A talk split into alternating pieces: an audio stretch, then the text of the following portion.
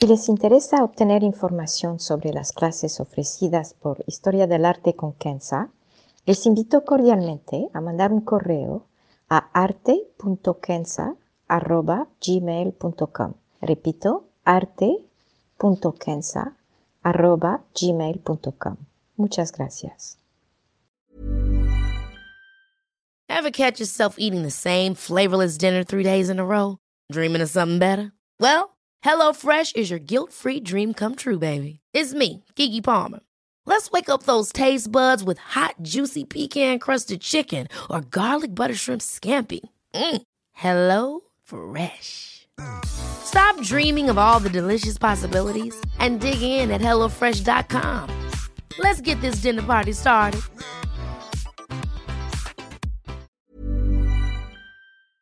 Historia del arte con Kenza.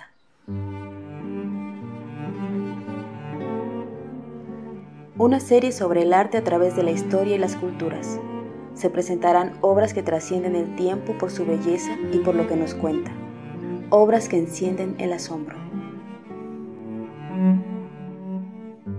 Buenos días. Este podcast es un poco especial en que será dedicado al dibujo, dibujo como arte, dibujo como expresión básica e innata de la capacidad humana de crear a partir de su imaginación. El dibujo es tan antiguo como la humanidad, es decir, a partir del momento en que hace más de 40.000 años el hombre empezó a representar su entorno. Los primeros dibujos conocidos remontan a justamente 40.000 años, como se ven en las cuevas de Suleri en Indonesia o el Castillo en España, para citar solamente dos ejemplos.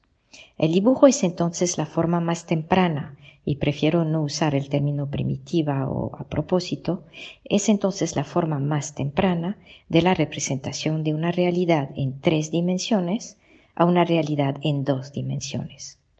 Uno se podría preguntar cómo un hombre un día decidió tomar un pedazo de carbón y dibujar, plasmando sobre una superficie plana su entorno. Es una pregunta a mi parecer extraordinaria y no tenemos respuestas. Michelangelo decía que el dibujo es el padre de los tres artes plásticos, es decir, la escultura, la pintura y la arquitectura. Y es cierto, no se podría hacer ninguno sin el dibujo. Aquí, el dibujo es un medio, no es un fin en sí mismo. Esto vendrá más adelante y lo explicaré. Siguiendo con la idea de Michelangelo, el dibujo es entonces un medio, un instrumento para llegar a otra cosa, se usa para la ciencia, la anatomía, la astronomía, para la investigación científica entonces, y anotar detalles e ilustrar lo que se observa. Se puede incorporar a un texto sin tener que cambiar de medio, es decir, usando la pluma, por ejemplo.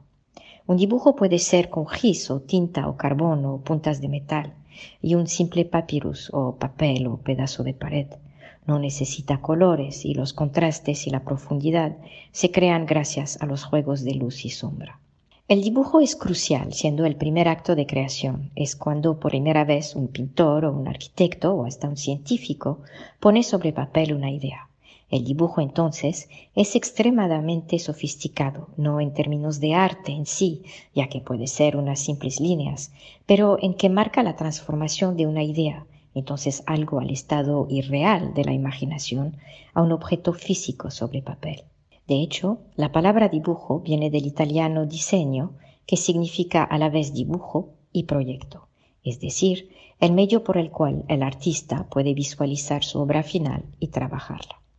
En el Renacimiento se han escrito tratados sobre el dibujo, los más famosos siendo el de Cennini y el otro, obviamente, de Da Vinci, parte de su Tratato de la Pintura.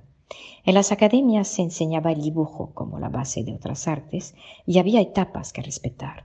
Primero el croquis o bosquejo, después el boceto o esquisse en francés, en tercer lugar el estudio, después el borrador o brouillon en francés o draft en inglés, y finalmente el modelo o el cartón en italiano, y de allá justamente la palabra cartoon para los dibujos animados en inglés.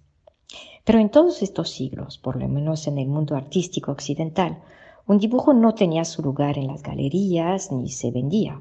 No se le daba ninguna importancia porque era un borrador y no la obra final de un artista y por ende no tenía valor.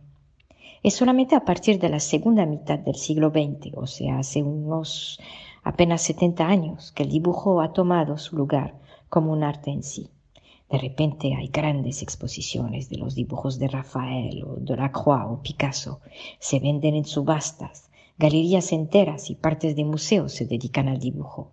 El dibujo entonces adquiere valor en que se ve finalmente como un arte tal y como es, y no solamente como un medio para llegar a otras obras. Por supuesto, eso se da en el contexto del arte surrealista y postmoderno, el contexto de la fotografía, del cine con sus efectos especiales, de los dibujos animados y de los avances en diseños gráficos por computadora. El dibujo de repente adquiere su propio lugar dentro de las artes plásticas, algo que no existía hace apenas unas décadas. Es como regresar al punto de partida, como los dibujos de cuevas, pero no siguiendo un círculo, pero más bien una espiral, y por lo menos así lo veo con toda modestia. Hay como una evolución en el tiempo del dibujo, pero con el dibujo siempre presente a través de todas las artes. Y por eso decidí ilustrar este podcast con unos dibujos maravillosos.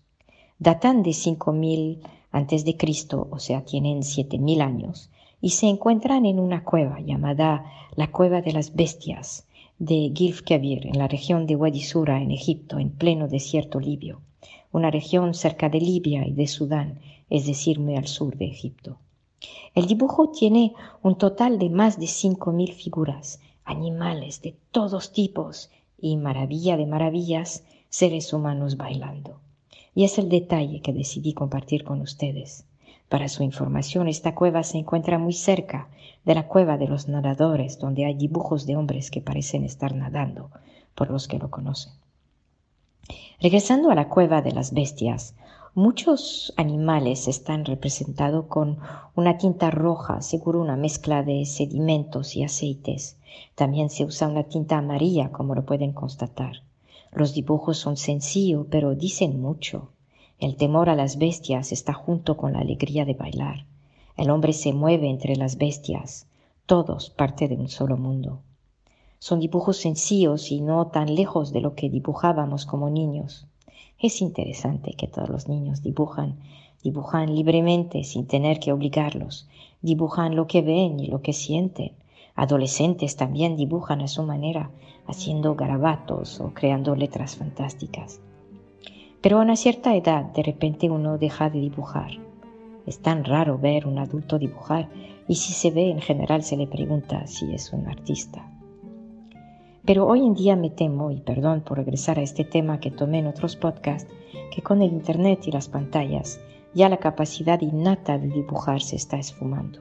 Uno raramente ve niños dibujando en un restaurante o en una casa. Ahora tienen la nariz pegada a una pantalla. La única ocasión es quizá la clase obligatoria de arte en el kinder y después ya no hay. Hasta los niños de secundaria ya no tienen que dibujar mapas o representar experimentos científicos. Todo lo pueden bajar del Internet. Quizá tenemos que regresar al dibujo como manera de reconectar con nuestra parte creativa que estoy segura todos tenemos. Les invito entonces a tomar un papel y una pluma o un lápiz o hasta un pedazo de gis y el piso y dibujar, dibujar por el simple placer de hacerlo. Y estoy convencida que verán su imaginación expenderse y una sonrisa dibujarse sobre sus labios. Muchas gracias.